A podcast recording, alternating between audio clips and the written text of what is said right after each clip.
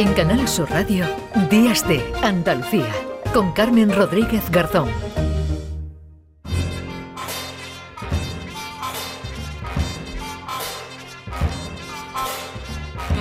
Pues se acerca el día de los eh, difuntos y es eh, difícil abstraerse. Paco Rellero, ¿qué tal? Muy buenos días.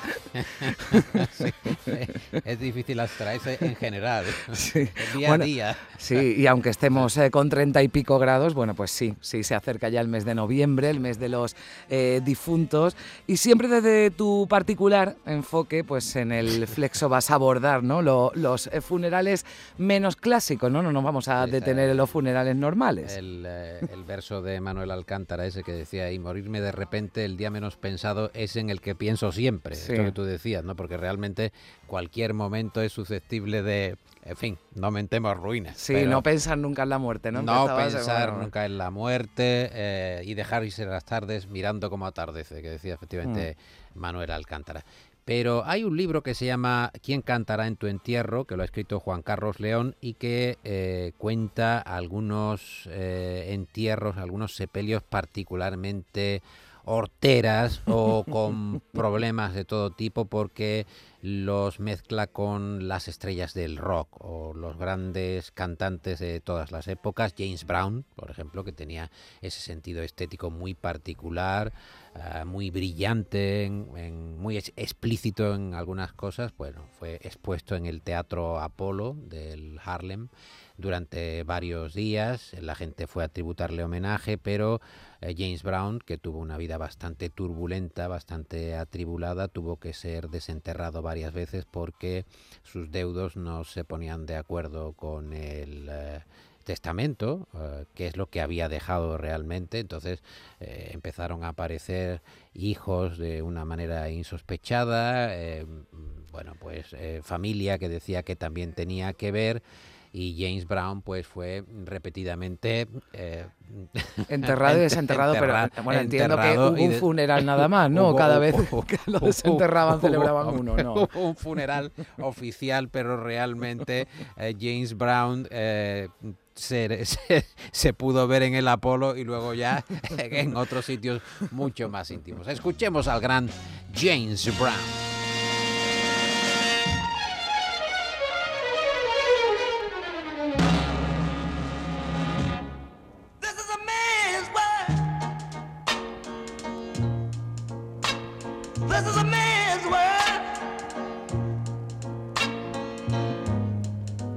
But it wouldn't be nothing Brown, Carmen, que eh, era un tipo peligroso, como bien se sabe, con una vida eh, delictiva, con una infancia muy problemática, que multaba a los miembros de su banda, una banda muy bien vestida, cuando no llevaban lo que él consideraba unos eh, zapatos lo suficientemente lustrados. Es decir, repasaba uno por uno de los músicos y, los multaba. Y si tú no tenías los zapatos lo suficientemente brillantes para el criterio un poco difuso de James Brown, porque tú podías tener los zapatos bueno para ti perfectamente oro, limpios, oro, oro, absolutamente oro, pero eh, bueno, pasa eso con James Brown y pasó eh, algo eh, parecido, análogo con la muerte de Elvis Presley el 16 de agosto de 1977, cuando murió Elvis en Las Vegas, hubo un, bueno, una controversia sobre cómo iba a ser el tratamiento estético la despedida de Elvis y eh, su padre quiso que tuviera el mismo ataúd que eh, tenía su madre, con lo cual hubo que ir a buscar uno de similares características, lo fueron a buscar a Oklahoma, Elvis eh, vivía en Memphis y el cortejo fue de blanco, fue de blanco con una eh, limusina blanca en la que iba... el blanco no es el color, además eh, apropiado, ¿no? El estipulado, para el funeral. Para efectivamente una despedida y eh, con esa cabecera en la que iba Elvis, en esa limusina, otras 17 limusinas detrás, igualmente blancas, para proceder a la despedida eh, del rey del, del rey es del que era rock. un funeral eh, exactamente a la altura de un rey, ¿no? a la fuera altura rey del rey. De la discografía de Elvis Presley hemos eh, rescatado esta maravilla que se llama precisamente The Wonder of You.